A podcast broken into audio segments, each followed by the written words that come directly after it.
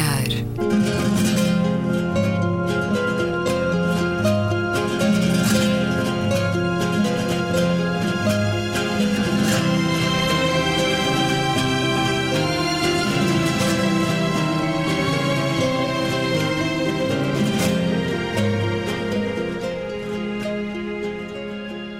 Bem-vindos a Um Certo Olhar. É uma conversa na Antena 2 com Gabriela Canavilhas, Luísa Schmidt, António Araújo e Luís Caetano. Vamos ao melhor e ao pior dos dias que passaram. Luísa Schmidt. Eu uh, vim diretamente do Brasil para o Algarve e, portanto, uh, no Algarve tive, é tive a ocasião, a vida é dura, foi muito trabalho, uh, tive a ocasião de me perceber de algumas coisas extremamente negativas que estão a acontecer justamente no Parque Natural da Ria Formosa e numa parte particularmente interessante de bela paisagem como é Cacela Velha. O que é que eu vi? Vi um abate de árvores centenárias Uh, uh, oliveiras e alfarrobeiras centenárias absolutamente extraordinárias a serem abatidas de um dia para o outro sem pré-aviso e sem que o parque, os responsáveis do parque tivessem feito absolutamente nada e portanto eu penso que, juntando isso àquilo que também já está programado para acontecer uh, no Parque de Sintra, na zona que é paisagem cultural, que é, está uma série de árvores uh, não centenárias, mas com quase 100 anos, que também estão marcadas para abate. E, e, penso como é que ainda é possível num país civilizado que se façam cavalidades como estas, uh, a destruição é, é a destruição de um, de um valor absolutamente insubstituível.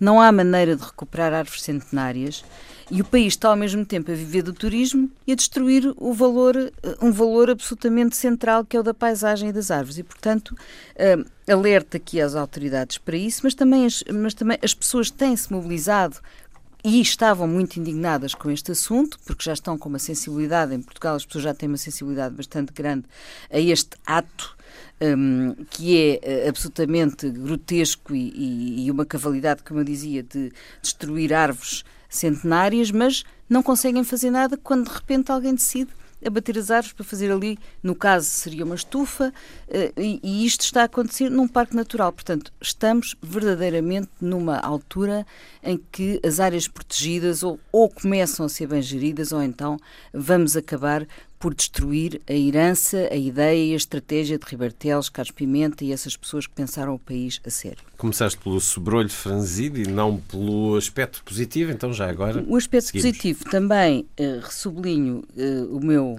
a minha outra, outro lado, o outro lado do Algarve, uh, porque um, a tive num encontro na Câmara, organizado pela Câmara Municipal de Lolé, que está a fazer um trabalho importantíssimo na área da adaptação às alterações climáticas, já tem uma estratégia aprovada uh, e já está a implementar no terreno uma série de medidas muito interessantes ligadas a várias matérias que têm a ver com um, eh, aquilo que é a adaptação às alterações climáticas, que, como sabemos, vai desde as questões da energia, da mobilidade, uh, da, do litoral, portanto, a zona costeira, uh, até uma série de, outras, de outros, à educação, à sensibilização, a uma série de medidas que, que já está a adotar e, portanto, sublinho esta estratégia uh, já em curso por parte da Câmara de Lolé e do seu presidente, que de facto é uma pessoa convicta e que, que está a levar esta estratégia para a frente. António Araújo, de olhar arregalado na última semana aqui? Não, não combinei com a Luísa, mas também vou falar de árvores e, e precisava de, da ajuda dela aqui a descodificar um caso passado na, aqui em Lisboa. O que me fez eh, franzir o sobrolho foi uma notícia saída no Diário de Notícias em que um, uma decisão do Supremo Tribunal do Reino Unido, eh, em que os pais com, de uma criança com uma doença muito rara, para dizer mesmo raríssima, segundo o The Guardian, afeta apenas 16 pessoas em todo o mundo, os pais eh, pretenderiam, doença raríssima e mortal, como é evidente, e os pais pretenderiam ainda realizar um tratamento experimental nos Estados Unidos. O Supremo Tribunal de Justiça do Reino Unido, para assim traduzir High Court, aqui é traduzido como Alto Tribunal de Justiça, penso que é demasiado literal, mas enfim, esse Supremo Tribunal eh, decidiu ir contra a vontade dos pais e eh, determinar que os médicos do hospital estavam autorizados a passar de tratamentos curativos para tratamentos paliativos. Isto é, eh, portanto, eh, a decisão a do juiz vai permitir retirar a ventilação artificial e, e, apenas prestar cuidados de fim de vida ao bebê. Eu não queria eh, entrar aqui em questões sobre a eutanásia, encarniçamento terapêutico, etc. E estou a tomar como boa a possibilidade de existir um tratamento experimental nos Estados Unidos para, os para o qual os pais já tinham recolhido cerca de 1,4 4 milhões de euros.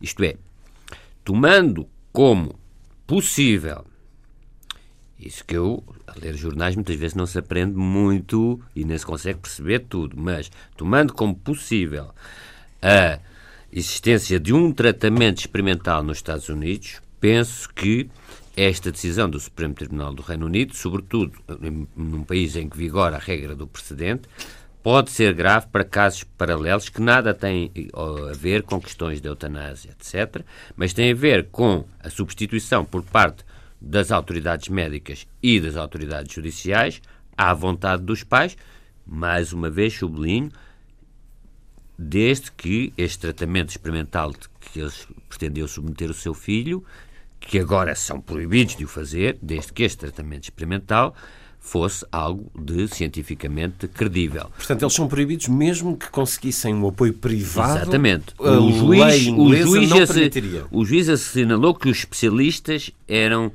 unânimes a dizer que os danos cerebrais não podiam hum. ser revertidos. Portanto, é, eu também é, confesso. É o Supremo Tribunal a tomar conta dos interesses do bebê. Claro, mas eu também confesso.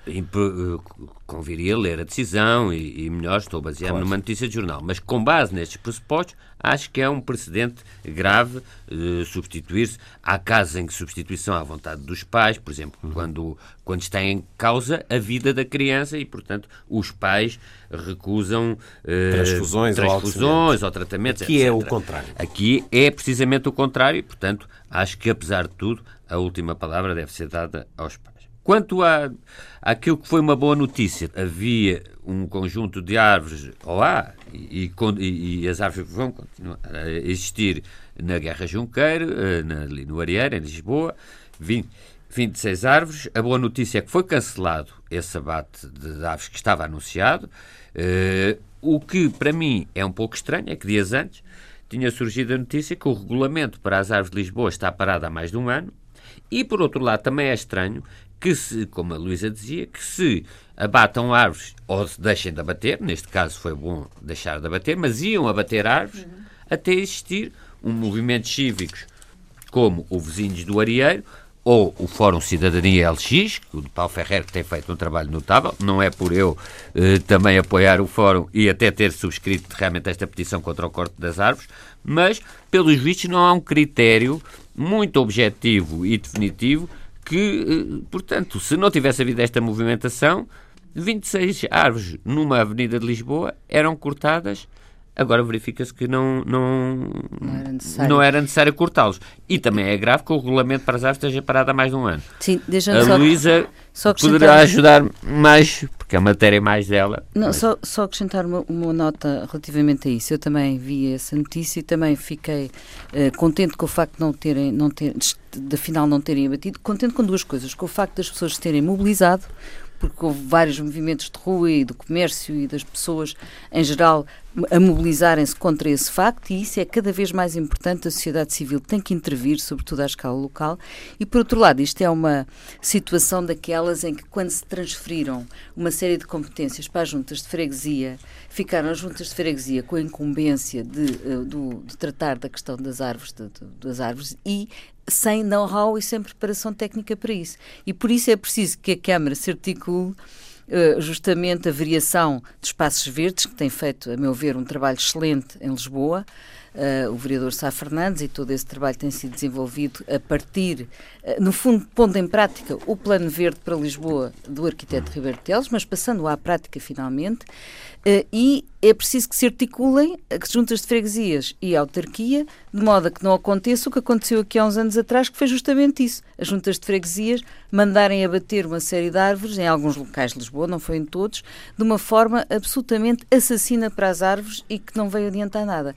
Portanto, uh, articulação entre variação e juntas de freguesia, de modo a que o regulamento seja, saia efetivamente da gaveta e haja aqui uma boa política para as árvores. essa que eh, devia ter acontecido, por exemplo, na questão dos parquímetros na freguesia de Carnito, por exemplo, eh, que foi também um dos casos de mobilização cívica, estavas a falar do interesse e da importância da mobilização, mas que acabou por ter consequências, eh, não diria nefastas, mas pouco interessantes do ponto de vista do civismo, porque essa mobilização acabou por ser transferida para dano, dano de, de, de bens de bens, eh, enfim, da EML, uh, e esta articulação entre a freguesia e a autarquia foi, uh, enfim, não, não foi bem feita e acabou por, uh, esta mobilização cívica acabou por ser alvo de um, uma, uma ação civil. Portanto, há aqui também algo a dizer sobre a mobilização cívica quando ela não ocorre uh, nos termos que devia ocorrer, não é?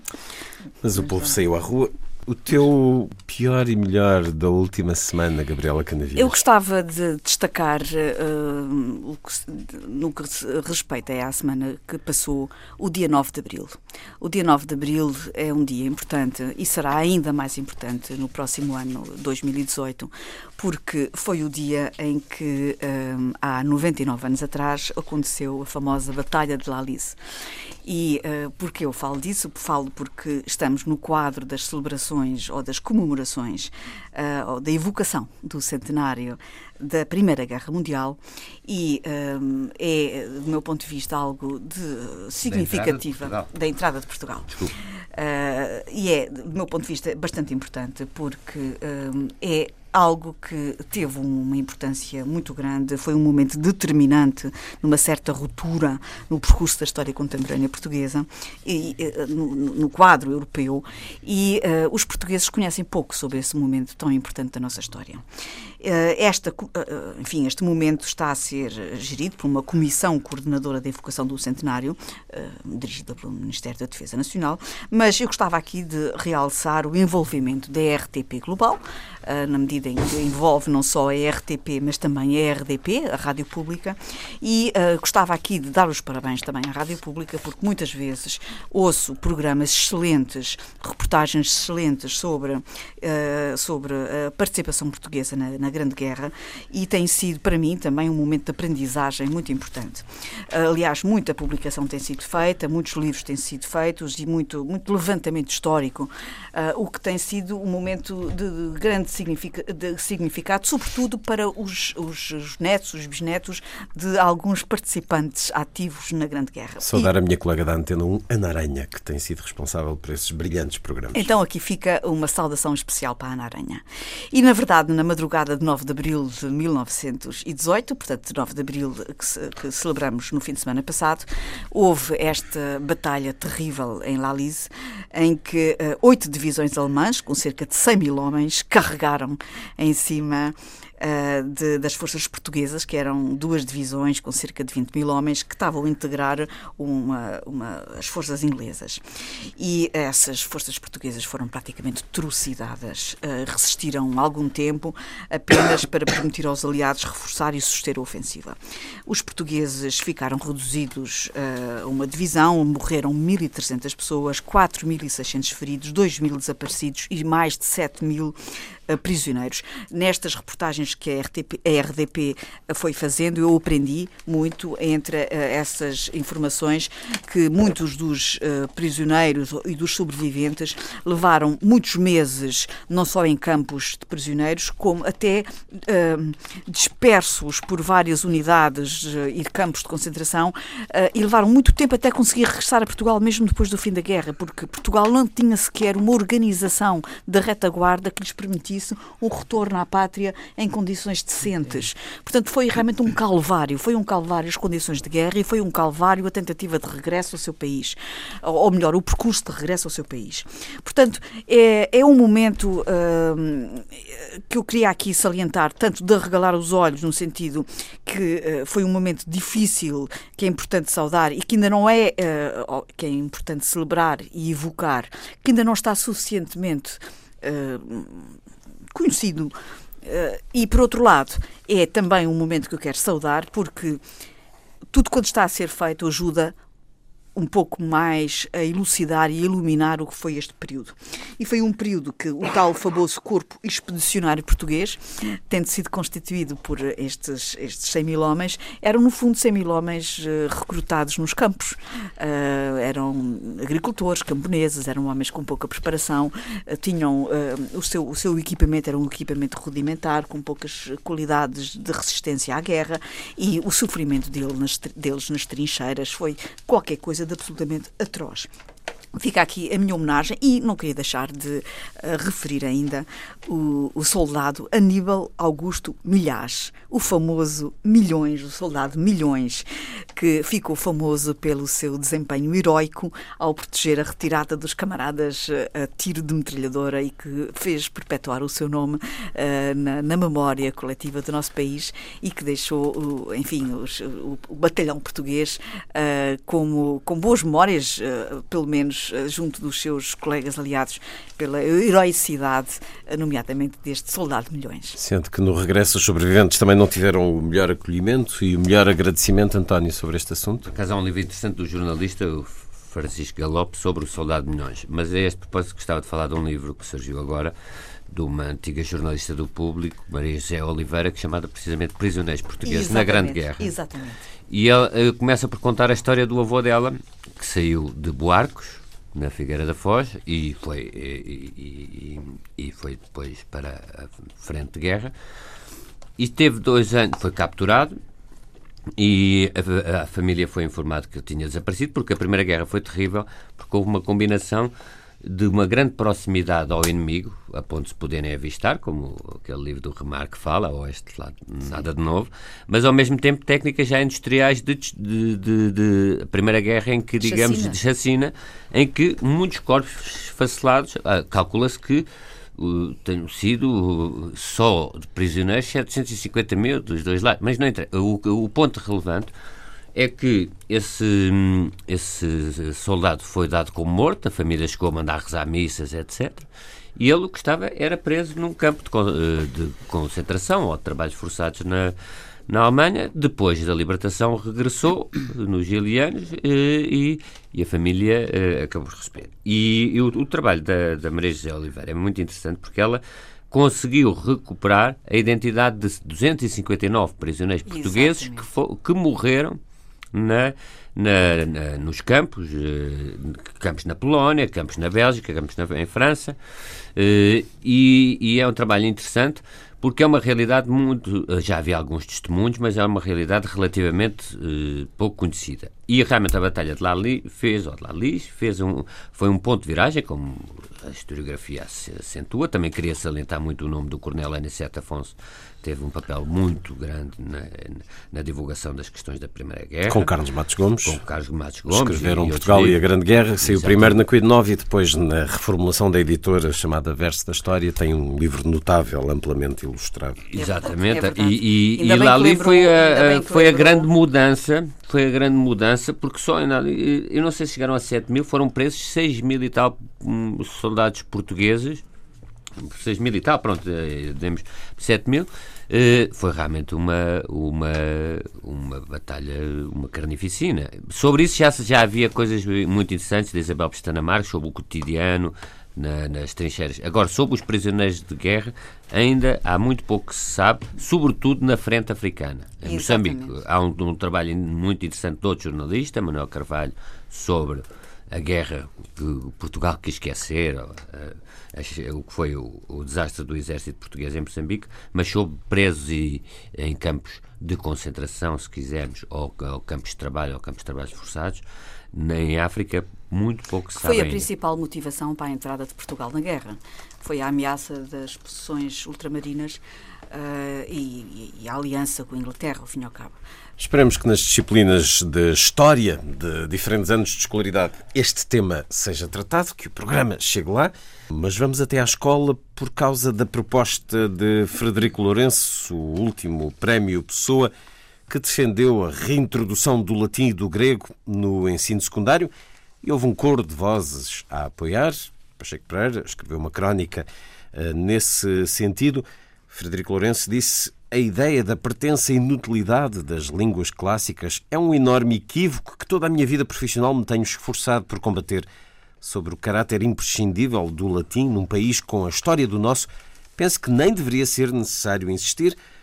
A verdade é que essa é já uma possibilidade em diversas escolas. Em 2015, titulava a TSF, eh, num artigo em parceria com a Lusa, que no ensino básico também eh, vão existir aulas de latim e grego. O projeto a arrancar no ano de 2016 são as escolas que decidem se querem as línguas clássicas de regresso.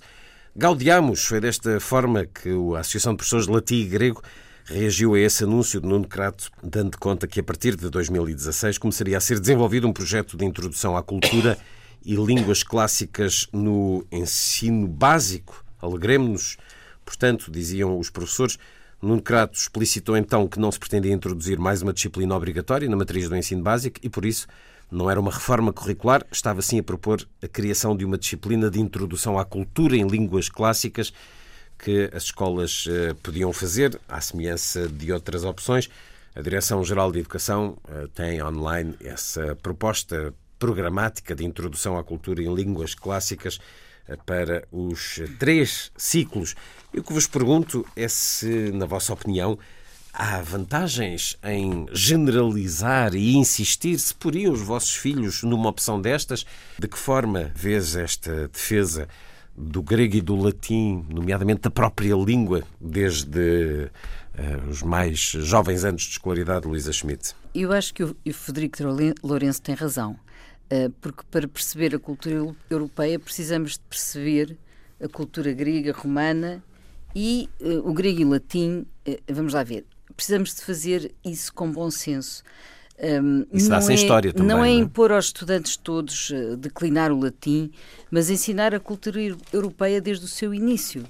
Um, ehm, Lembro-me de um artigo da Mary Bird, que é uma autora de estudos clássicos, eh, que ela escreveu, publicou recentemente no, New York Review of Books, em que ela diz, o artigo chamava-se Should We Still Learn the Classics? Portanto, devemos continuar a ler, e ela diz que sim, claro, mas eh, tentar que isso não seja impositivo, que não seja uma seca, não é? E uh, de, de uma maneira antipedagógica, não é? Porque isso depois também dá maus resultados.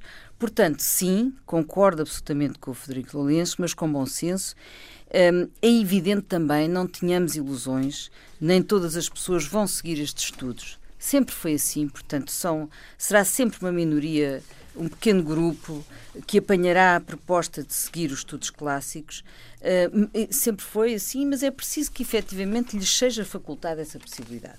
E, e em vez de transformar essa aprendizagem numa espécie de tortura subjugante, não é? coisa esmagadora e torturante, da tal declinação, eu lembro-me quando eu estava no, no, no liceu, eu tive que optar, na altura havia linhas, uma das coisas que me assustava, devo, devo, dizer, era aquela declinação do latim que uma das minhas irmãs mais velhas uh, passava uh, grandes torturas para conseguir aquilo, tive, de conseguir eh, ter boas o notas. Alemão, no fundo. Não, o alemão já eu sabia desde, desde a infantil, mas, mas neste caso ela até teve uma professora que, é, que era uma pessoa muito considerada, a Virginia Rau, que era uma Sim. professora, e, e, aí conseguiu, conseguiu efetivamente passar. Mas o que importa aqui é tornar uh, o ensino sobre estudos clássicos como uma coisa. Um, isso, por exemplo, sobre a história e a, cultura, e, e a cultura romana, acho que aí há uma falha grande no nosso, no nosso currículo. E, e, por exemplo, há os livros da Maria Helena Rocha Pereira, que o António também vai falar, Roma e Grécia, publicados pela Gulbenkian e que são quase que deviam ser eh, deviam entrar do, como como leitura obrigatória. Uh, e isso devia ser feito portanto este ensino devia se tornar uma coisa ativa e atrativa com bons com bons pedagogos em vez de aspas, dadores de aulas, não é? Porque nós temos muitos professores que são dadores de aulas e temos outros que são verdadeiros pedagogos. E para este tipo de, de matérias era preciso, efetivamente, grandes pedagogos, tipo Federico Lourenço, é? que consegue trazer uh, um verdadeiro encanto e sedução para este importante saber, porque ele, eu fui, eu fui à entrega do, do Prémio Pessoa e ele, no seu discurso, foi, que foi uh, brilhante, uh, consegue, conseguiu criar esse tal encanto sobre este saber. E deu, muitas das, deu muitos exemplos, muitas das expressões que hoje utilizamos têm uma, uma estão atravessados por esta cultura clássica e nós não vemos porque não sabemos e deu exemplos, por exemplo, ligados à mecânica do automóvel, ligada às pisas, portanto, deu vários exemplos que as pessoas uh, perceberam imediatamente. Depois contou um episódio, isto é um parênteses, mas, mas vale a pena uh, contar aqui. Ele diz que quando decidiu ir para esta, esta, escolher este tipo de estudos, foi falar com a Sofia Melbrenner. E, e teve longamente a falar com ela e ela, portanto, um bocado a aconselhar-se, aconselhar-se o que é que ela achava e tal. E depois, no fim, perguntou-lhe o comentário da Sofia Melbrenner. Espero que não se arrependa. Foi o comentário que ela lhe fez, contou ele. Portanto, hum, voltando aqui ao, ao, princípio da conversa, sim senhor, eh, eh, voltar a introduzir essa possibilidade, mas com eh, com, com, com, algum cuidado para ser dado por bons pedagogos e não ter aqui um efeito contraproducente e não ser só aquela, aquele terror que era a declinação do latim. Mas acho muito bem que volta a haver esta possibilidade. Ou seja, achas bem aquilo que existe, esta possibilidade de opção em algumas escolas? Não, não, devia ser generalizada a todas as escolas. E achas que devia ser generalizada a todas, todas as escolas, escolas, e achas depois que devia ser o melhor dos mundos, ou seja, os professores deviam ser encantadores. Porque, porque ser, não, isso eu tipo, acho sempre. Eu acho o sempre Frederico geral, Lourenço daria todas não, as aulas, não, seriam geral, professores como a Sofia a dar português, não, José tenho... Matoso a dar aulas de história, Tolentino Mendonça, religião e moral. José Matoso foi meu professor. Tudo isso. E o Mozart mas, mas, a terra para dar aulas. Não, não mas espera aí, não, mas nós temos falado disso aqui várias vezes. Temos dito várias vezes que é muito importante, e, e o sistema finlandês já foi referido aqui por nós muitas vezes, que é termos mais pedagogos e menos dadores de aulas. E para isso é preciso valorizar esta profissão, que sinceramente está muito desvalorizada em Portugal e que devia ser mais bem paga, mais valorizada e também com maior exigência. E também não posso deixar de dizer outra coisa, deixa-me só rematar com isto. Hum, não se pode, no ensino, há aqui um nível de exigência, pois isto é outro nível, mas há um nível de exigência formativa no secundário para os alunos que vão para a área das ciências duras uh, e, e, e, não há o mesmo nível de exigência para os alunos que vão para as humanidades. E eu sei isto porque depois os apanha à entrada da universidade.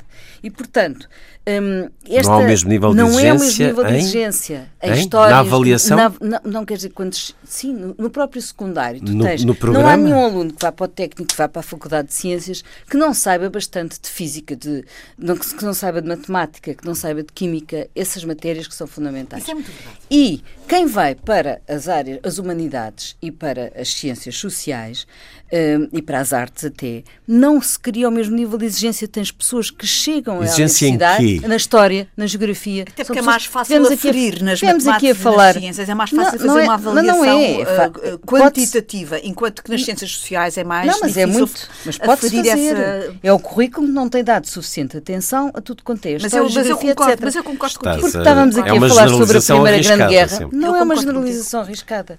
Eh, podes ter a certeza que, este, que este nível de exigência não é tão forte e o currículo tem que ter. Falámos aqui da Primeira Grande Guerra. Era preciso, de facto, haver aqui uma revisão importante do ponto de vista da história da geografia e mais exigência a este nível, porque muitas vezes chegam confundindo coisas que não podem ser confundidas e não sabendo coisas elementares. Portanto, e é, e é contraproducente, porque acaba por desautorizar essa própria a própria área, a própria área das humanidades, que é afinal tão importante. Não se pode desautorizar esta área. Portanto, não são alunos inferiores, nem pensar nisso. Portanto, tem que se criar o mesmo nível de exigência para as humanidades e para as artes. Eu pego no que a Luísa diz uh, e eu ligaria muito mais todo este, este conhecimento de da cultura da clássica. cultura clássica, da cultura grega, da cultura latina, uh, reforçando uh, na, na, história, reforçando na, tudo quanto são áreas do conhecimento da cultura geral uh, ou da cultura específica em determinadas áreas da história e considerando, evidentemente, indispensável para uma consolidação do conhecimento da, da cultura contemporânea e da cultura nacional, daquilo que somos nós hoje enquanto portugueses, para entendermos a nossa própria contemporaneidade. E, mas reforçando numa, numa lógica de conhecimento global do ponto de vista histórico e filosófico, uh, não tanto na questão da língua e de entender a língua enquanto, enquanto língua. Uh, mas, uh, nesse sentido, a língua grega agora focando-me na questão da língua grega, é evidente que uh, uh, a nossa língua portuguesa está pejada de exemplos e de ligações diretas à sua raiz. Ao latim. Mas à grega também. Hum. A grega está pejada. Eu podia ter trazer aqui imensos exemplos, não, não, não os trouxe para não encher aqui hum. o programa, perder horas, perder muitos minutos preciosos com exemplos. Mas. Uh, política, anamnese, poliglota, isósceles, diálogo, rinoceronte, enfim, são aqui Eu falo do elefante. Todas as palavras com chi, comecem com chi, têm a ver com, com o psique, enfim, tudo isto são raízes evidentemente gregas. Mas uma coisa muito mais importante até do que isso é a estrutura do pensamento, a estrutura da, da maneira como se constroem as frases. Isto tem a ver com a raiz indo-europeia uh, das línguas. A esmagadora maioria das línguas europeias tem uma raiz comum, a chamada raiz indo-europeia. Só há um, três ou quatro línguas que não pertencem a essa raiz, que é o turco, o finlandês, o húngaro e o basco. O entender melhor a estrutura gramatical, a estrutura de pensamento, de construção de pensamento, é algo que, do meu ponto de vista, é extremamente importante. Também, como é evidente, a questão dos mitos. Entender os mitos de uma cultura é entender também, é conhecermos a nós próprios, na medida em que esses mitos são a raiz do, do nosso próprio mito uh, enquanto uh, ser humano, enquanto existência, enquanto sociedade porque conhecer os gregos, no fundo, é conhecer-nos a nós próprios. Uh, e se isto pode vir a ser um pomo da discórdia, o próprio pomo da discórdia enraiza diretamente no mito grego. O pomo da discórdia é o pomo, é a maçã, uh, que foi posta em cima da mesa uh, como um, um, desafio que a deusa Eris lançou e que a mensagem era para se descobrir, para se decidir quem era a mais bela. Pôs a maçã e gerou-se assim a discórdia. era Uh, Paris é que tinha que decidir quem era a mais bela. Então era aliciou Paris com o domínio da Ásia. Atena uh, aliciou com a sabedoria e a vitória em todas as batalhas. Afrodite aliciou com o amor de Helena em Esparta. E Paris escolheu, portanto, Afrodite. E assim, como sabemos, começou uh, também a guerra de Troia. Mas, portanto, cá está o pomo da discórdia, que é uma expressão que nós usamos todos os dias, assenta diretamente na herança grega. Mas isto é apenas uma das, das, das citações. Eu podia deu aqui, imensos exemplos Podíamos ter aqui uma página inteira de, de, exemplos. A nossa cultura mítica e a nossa, mais até do que a romana, assenta na grega. Até porque depois a romana veio beber da grega, não é? Porque foi posterior e veio assimilar hum. a cultura. Todos esses exemplos de cultura clássica que estás a referir, e estava-me a lembrar do artigo de Pacheco Pereira, citando Medeiros Ferreira, em que falava do Nogórdio. Medeiros Ferreira teria dito a uma jornalista: então, mas a senhora não sabe o que é o Nogórdio? Pois devia saber. Pois, devíamos saber todos muita coisa, mas tudo isso que estás a dizer é ensinado em disciplinas de português, de história, de filosofia. A filosofia que também deixou de ser disciplina obrigatória há uns anos. Falámos disso aqui neste programa há muitos, muitos anos. Maria João Seixas indignava-se. Como é que filosofia deixa de ser uma disciplina obrigatória? A questão é que, enfim, olhando a filosofia que os meus filhos tiveram nos últimos anos, as aulas eram tudo menos sedutoras e encantadoras devemos ou não ter uma disciplina própria para esta cultura e para estas línguas clássicas, Eu Gabriela Canavilhas? Muito, muito ou rapidamente. Temos que pedir aos professores que nas disciplinas de História e Filosofia português tragam esta matéria devidamente justificados pelos programas. A minha resposta é a seguinte: eu prefiro que se acrescente do que se reduza.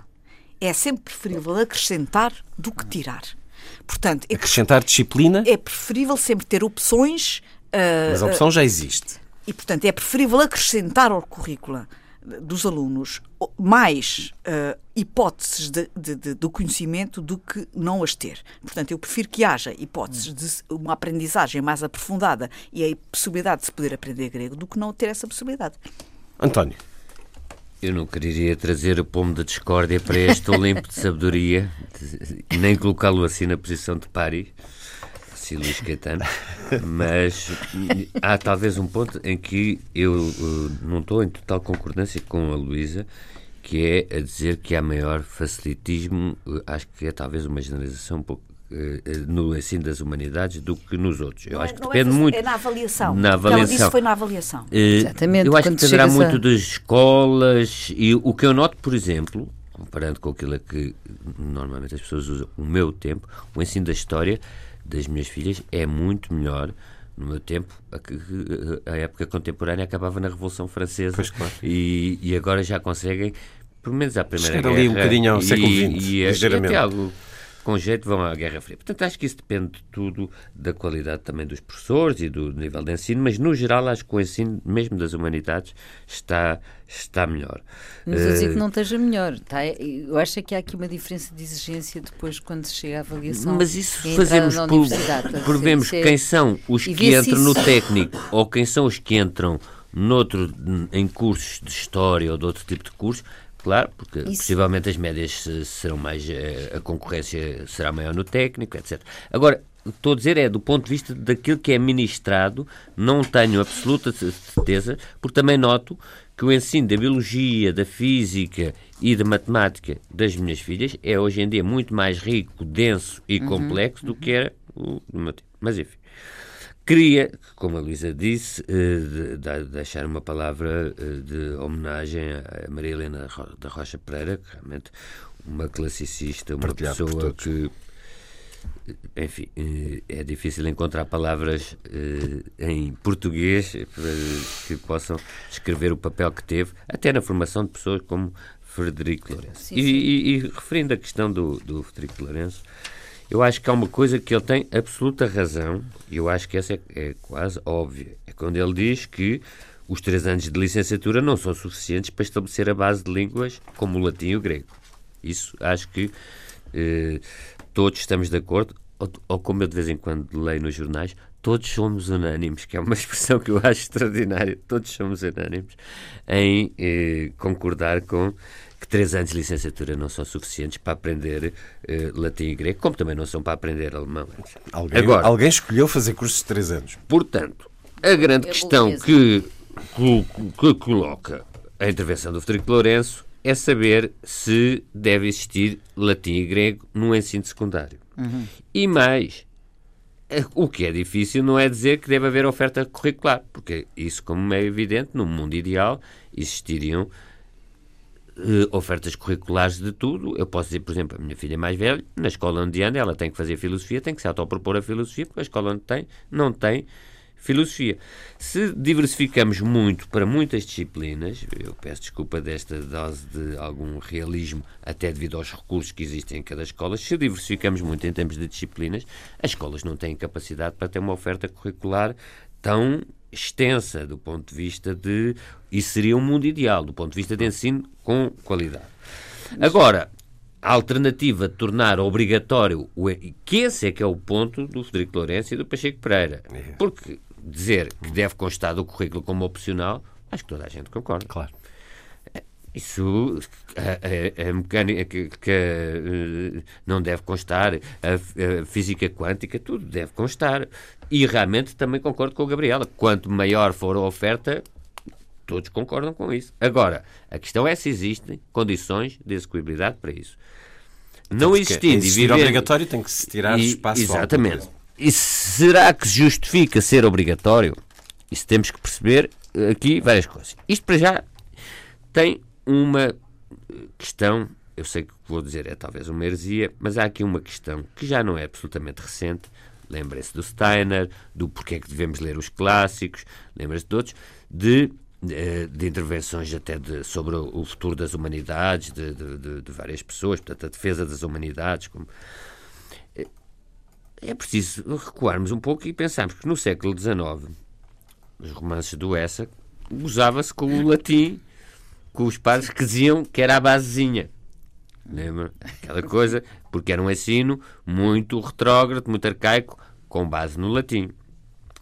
E o que é facto é que, no meio disto, o latim perdeu, até por ser uma língua morta, perdeu o estatuto de língua franca e a língua franca bem, já tinha perdido eh, face às línguas nacionais, mas cada vez perderá mais em face da hegemonia do inglês que a internet aprofunda. As minhas filhas hoje são mais versadas, possivelmente em inglês, do que em português. Não é só a internet, é o latino, mundo todo. O próprio Erasmus uh, Agora, sublinha a importância do inglês. Portanto, para que é que se estabelece a obrigatoriedade? Se é com o objetivo de combater a hegemonia do inglês, eu penso que é um objetivo bastante quixotesco. Apesar se é realista.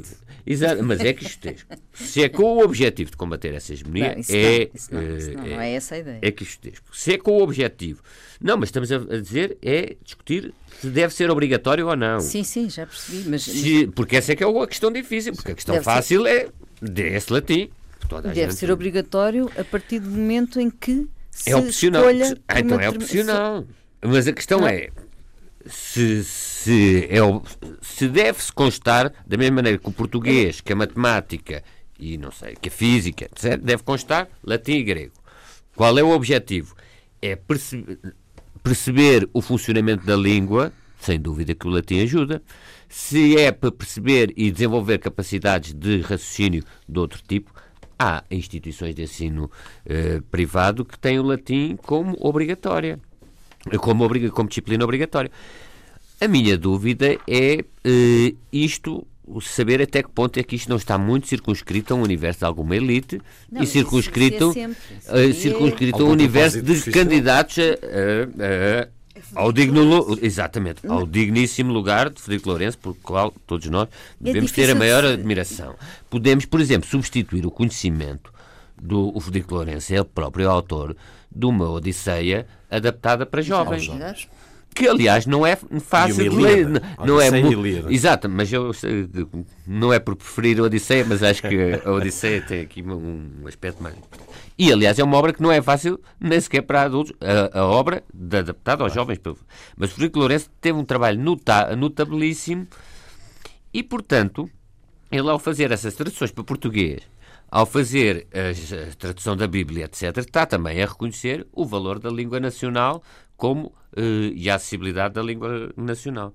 Penso muito sinceramente que Está a trazer essa cultura para claro, a língua nacional claro. para tornar mais acessível a Eu não sei se ele defendeu explicitamente, confesso que não assisti a, a, a obrigatoriedade do ensino do, do, do, do latim e do grego.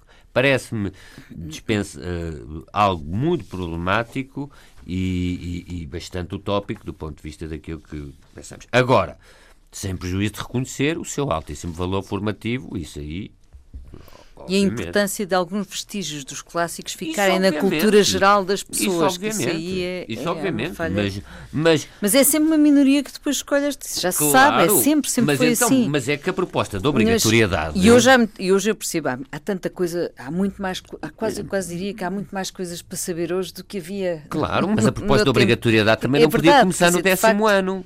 Porque o Frederico Lourenço diz que 3 anos é pouco, são os 3 anos de, licenciatura. Anos de licenciatura. Mas também 5 também é pouco para aprender latim e, sobretudo, grego. Pô, nós, Portanto, e, sobretudo, começar... aprende-se aprende muito mais facilmente quando se é mais cri criança para outras áreas, para outras áreas do conhecimento. Por exemplo, um músico, um músico uh, de qualquer instrumento, uh, sei lá, um pianista, um violinista, uh, se formos para essa ótica, qualquer músico teria que para ser um excelente músico no, no, no, seu instrumento, teria que ser um, um conhecedor profundo de canto gregoriano, uh, de toda a gênese e, enfim, da escrita musical, para entender bem uma, uma, uma sinfonia de Beethoven ou uma, uma obra de Schoenberg não é? Quer dizer, no fundo, estamos a falar do mesmo. É dissecar a origem uh, e entender a matriz para ter um pensamento completo e, e absoluto sobre o, o presente. Uh, eu acho que isso é levar às últimas consequências, no fundo, uh,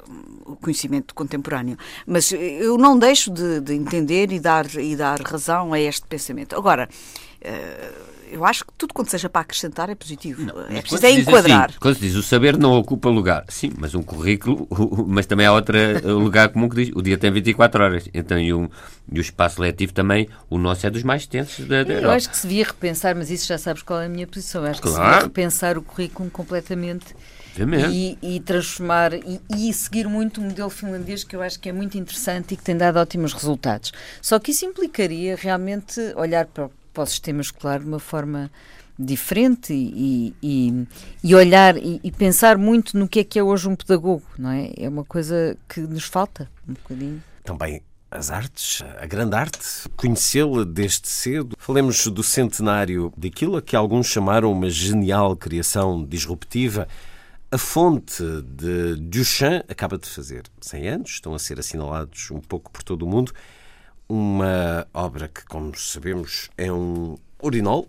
Em 1990, a Tate Gallery pagou um milhão de euros por um desses vários urinóis que Duchamp replicou. Ele que dizia que o artista não se deve repetir.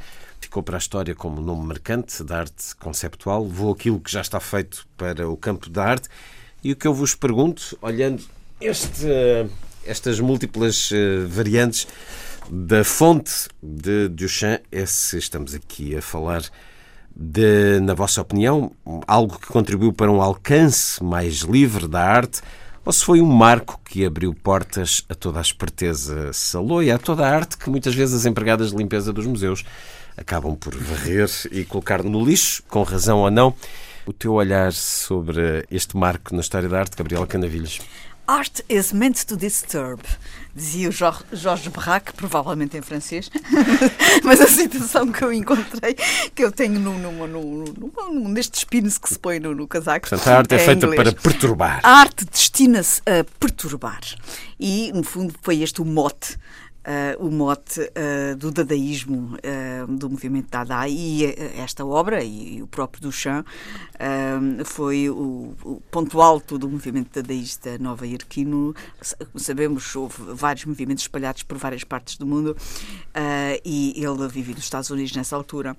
E, de, de certa maneira, foi o princípio de, de, algo que ainda hoje é um dos grandes, uma das grandes linguagens, o chamado ready-made, utilizar coisas e objetos do dia a dia uh, que quando são juntos com outros, ou intervencionados, ou até usando uh, técnicas mistas, uh, acabam por não só ser uma obra em si, enfim, co constituem-se como uma obra de arte em si, mas, sobretudo, são uma obra de arte pelo significado e pela mensagem que passam a conter. A obra de arte deixa-se de esgotar em si própria e passa a interligar-se com o receptor. Portanto, precisa do olhar do receptor, precisa não só da mente, mas de, uma certa, não só do olhar, do lado estético, mas sobretudo da descodificação da sua mensagem. São objetos do cotidiano colocados de uma forma em que o seu, o seu significado e a sua utilização é, é anulada e, e, e renasce como uma mensagem intelectual.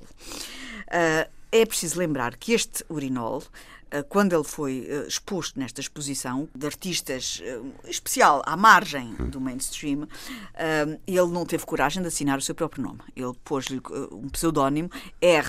Não sei se era coragem, se era estratégia. R. Matt, que era o, fabricante dos ditos urinais. Hum. Convoca o sarcasmo, convoca. E a arte ganhou com isto? Ou, ganha, ou ganha, ganha com isto, porque hum. há aqui uma série de, de novas interpelações que surgem no contexto da arte e que interpelam, sobretudo, uh, o receptor sobre muitos pontos de vista para além da estética. A estética deixou, passou a ser irrelevante. Uh, a, a questão estética passou para um segundo, terceiro, quarto plano. Há muitos outros planos que passam para primeiro. E isso é bom? E segundo e terceiro.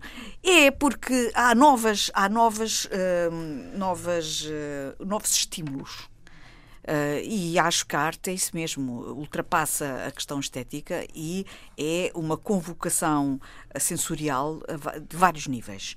Uh, e esta é a grande, uh, a grande fissura na arte eh, em 1917, que faz com que hoje, em 2017, estejamos aqui a falar de um urinol voltado ao contrário. Foi esta grande machadada uh, nas linguagens e na forma de considerar um objeto artístico.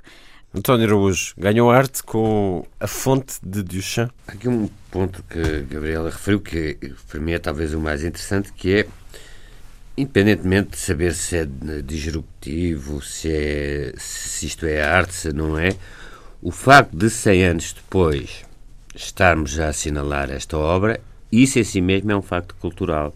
Também falamos que, do Jaco Estripador. O que eu estou a dizer é, o facto deste objeto, seja arte, não seja, ser de, de, de, disruptivo ou ser provocatório, não seja, o facto dele ser considerado um ícone da cultura ocidental a ponto de 100 anos depois eh, se falar nele eh, e se discutirem, ainda ser discutível, é em si mesmo algo que pode dizer muito.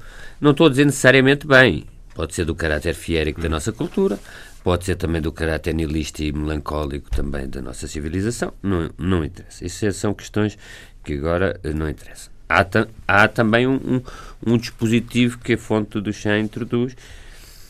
Não, não estou a dizer que ela tenha marcado uma ruptura, mas que é um dispositivo um bocadinho tirânico que é, obriga o interlocutor, passou com, com o curso dos anos, não necessariamente em 1917, mas o receptor desta mensagem, se não a considerar a si mesmo provocatória ou disruptiva ou qualquer coisa, passa por antiquado, passadista, etc., e, e até inculto. E é, é talvez esse um dos problemas de, da arte contemporânea, naquilo que muitas vezes tem de tirânico, politicamente correto. Exatamente. Quando eu digo tirânico, não, não, não é no sentido político da, da palavra. É tiranizar um pouco o gosto. Portanto, se, se alguém disser que isto é uma aldrabice, é logo mal visto. Deve prevalecer pelos, sempre a liberdade, deve prevalecer a total liberdade. Eu nem sou completamente anarquista, a total liberdade do criador e dos receptores da mensagem. Se lhe atribuem o caráter artístico a um urinol ou o que for hoje em dia, isso aí eh, nem, nem é um caráter, não é preciso emitir um certificado eh, de artístico. Isto é, se as pessoas se revêem numa determinada obra como arte e se ela assim foi pensada como, pelo seu criador, hum, acho que isso é tão natural no, nos nossos dias isso, e esse talvez tenha sido um dos contributos do dadaísmo e do Duchamp. Isso, isso é interessante.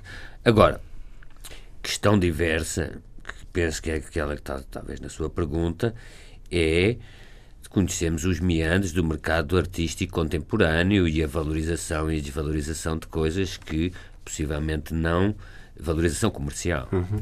que não tem uma qualidade artística per si e que é muitas vezes inflacionada por marchands, por críticos, etc. Porque hoje são esses de, dois de, grupos de trabalhos sobre isso. Que é uma série de trabalhos sobre, sobre isso. Pois, porque. E, e, tudo isso é tirânico. E é desviante, é tirânico no desviante. sentido. Eu, quando eu digo tirânico e despótico, porque quem discordar desses critérios, que no fundo são critérios de gosto, passa imediatamente por inculto, atrasado e incivilizado. Existem mecanismos de tirania e despotismo nas nossas sociedades que não são necessariamente políticos, é que nem passam por apelos a xenofobias ou racismos ou outros. Também a liderança da opinião, o facto de haver fazedores da opinião e a liderança da opinião é uma liderança que tem um conteúdo político e pode ter um conteúdo político tirânico, mesmo quando se pronuncia sobre matérias estéticas, filosóficas ou outras. Para mim, o que, o que esta peça diz é que a arte não é só uma coisa que exista nos objetos em si, mas na relação do, do público com a obra de arte, ou seja, o que há de poderoso é a relação da obra de arte com quem a vê. E este urinol, estabelece, quando apareceu, não é, em 1917, de facto estabeleceu uma relação surpreendente e transformadora, transformativa com os públicos. E a mesma obra, o mesmo urinol, 100 anos antes poderia dar origem a um internamento no manicômio, não é? E 100 anos depois, ou seja, agora, teria sido uma banalidade, portanto, hoje seria apenas engraçado. Portanto, há aqui uma. É preciso perceber, contextualizar. 1917, quando, é que, quando aparece, e nessa altura, naquele momento, foi uma ruptura, como vocês diziam, com aquilo que se fazia, não é? Aliás, os salões de arte passaram a vida a recusar génios. Os próprios impressionistas foram, foram recusados. A certa altura, até havia alturas em que havia o Salão dos Refusés esse argumento histórico tem sido utilizado por muitos aldrabões e, e para entrar em galerias atual, o tempo Mas que aconteceu justiça. isto, aconteceu, não é? é Isso é verdade. Então, e alguns impressionistas absolutamente, hoje, hoje, altamente consagrados. Não é? Portanto, o que, o que, aquele foi um momento em que uma obra de arte produziu uma ruptura, nesse aspecto foi surpreendente e foi transformador, e um, rompeu, obrigou a pensar, portanto, um objeto tão, tão desgracioso como um urinol é? acabou, por, um, acabou por ter aqui uma força intrigante. Agora, de facto, António dizia, depois cria-se aqui uma, uma, uma certa tirania de olhar, não é? Sempre houve aldrabice também, não é? Não é só de agora, portanto, quando tu dizes aldrabice, sempre houve, não é? Sempre existiu. Criou-se foi uma situação em havia que... Havia filtros com... que hoje não, não existem. Havia, hoje tudo Criou-se uma situação em que, com mais facilidade, o aldrabice pode apresentar sem vergonha. Uns bons é? isso, contactos, isso é uns relacionamentos íntimos. Mas eu gostava talvez de acrescentar uma coisa. Uma coisa é o Marcel Duchamp apresentar o, o urinol eh, desta forma, integrado num corpus artístico onde ele já tem uma história. Uma roda. Já tem uma história e já tem uma, uma obra e um caminho e uma linguagem. Uh, e, portanto, uh, não é uma coisa desgarrada. Ora, antes das vossas sugestões, e em relação àquilo que dizia há pouco o António, eu sugiro um romance, Escravos de Nova York, de Tama Janovic, saiu em 89 na Teorema, está escutado, mas é por isso que existem bibliotecas e alfarrabistas sobre este mercado, e, e ela foi uma profunda conhecedora do mercado de arte nova-iorquino nos anos 80, um mercado sem regras, sem limites, com a possibilidade de muita fraude, assim se legitima uma coisa qualquer com bons contactos nos marchands, na crítica, a partir de relações pessoais. Grande romance para ver esse outro lado da arte. As vossas sugestões, eh, Luísa? Eh, eu sugiro que vão ao cinema ver o filme Aquários um, que acabou de chegar, uh, do Kleber Mendonça Filho, um realizador brasileiro, e com a excelente prestação Sónia da Braga. Sónia Braga. Um, o Aquários é, é um filme de resistência. É, é Ela recusa-se a sair de um condomínio. Recusa, que... Portanto, é uma coisa que tem muito a ver com o que com se passa também, até com a gentrificação hum. de, alguns, de, algumas, de algumas zonas aqui de Lisboa, não é? Vale muito a pena ver. Gabriel. Eu recomendo o filme documental realizado pelo filho da Paula Rego, o Nico Billing, que, uh, intitulado Histórias e Segredos, que estreou a semana passada e que vai estar durante alguns dias uh, nos cinemas portugueses. O filho serviu-se de um arquivo pessoal grande de filmes caseiros e fotografias de família e também entrevistas que percorrem 60 anos da vida da grande artista Paula Rego e que incluem desde cenas familiares e com a Paula Rego a, a, trabalhar no seu próprio estúdio e é sem dúvida nenhuma um, uma oportunidade de conhecer a Paula Rego na sua intimidade. A Cinemateca Portuguesa associou-se também a esta homenagem e uh, acolheu um conjunto de filmes escolhidos por ela, portanto, uma carta branca a Paula Rego, uh, em que 10 uh, filmes são escolhidos pela Paula e é interessante também conhecermos qual é o gosto e o olhar da Paula Rego através da cinematografia. Aproxima-se a Páscoa, não resiste referir a questão de Berlusconi, que pretende salvar os, os é cabritos bonito, é? e, e, defende uma Páscoa vegetariana. Eu, vegetariano ou carnívora, desejo a todos uma boa Páscoa, eh, portanto, não subscrevo inteiramente esta posição. Mas anti, o convívio com os animais anticarnal, é inusitada de Berlusconi e, e, foi realmente este assim um, um ponto de ruptura na sua trajetória de vida, talvez maior até do que a fonte do chão, mas eh, re, o que no dia 20 vai, eh, vai ser inaugurada a exposição Condor, ou Condor, de, do fotógrafo João Pina, que ganhou aliás agora o, foto a imagem, e é, uma, é um livro que foi cá editado pela Tinta da China há, há uns anos, há dois a três anos, resulta de um projeto de crowdfunding dele. É uma exposição extraordinária que já esteve em vários países da América Latina e acho que as pessoas devem ver até por um imperativo de memória para saber o que foi a ditadura e a tortura da, na América do Sul, da América Latina, nos anos 70 a caminho dos Dias da Música, dedicada esta edição à palavra, música e palavras, letras da música. A escolha hoje é de Luísa Schmidt. John Lennon escolheu Imagine. Atenção que Lennon gravou e lançou o Imagine em 1971 eh, e foi o, disco, o single mais vendido da sua carreira a solo. Ehm, nesta fase tão difícil, com o perigo de uma escalada de guerra que nós eh, estamos a viver, o mundo está precisado de paz. E é preciso dar passos para ela. Uh, a guerra é a desumanidade em absoluto. Esta letra é um apelo, e esta música é um apelo à paz no sentido de uma atitude imediata e simples, em que cada um de nós virado para o que nos põe em encontro e não em divisão. Portanto, cada um, é isso que eu acho que é muito aglutinador nesta, nesta música. Para mais, é um tema musical lindo e só isso diz diretamente o mesmo à sensibilidade imediata que é do ouvido e a do coração. Foi um certo olhar com Luísa Schmidt, Gabriela Canavilhas, António Araújo e Luís Caetano. Terminamos com Imagine, John Lennon, assim os desejos de uma excelente semana.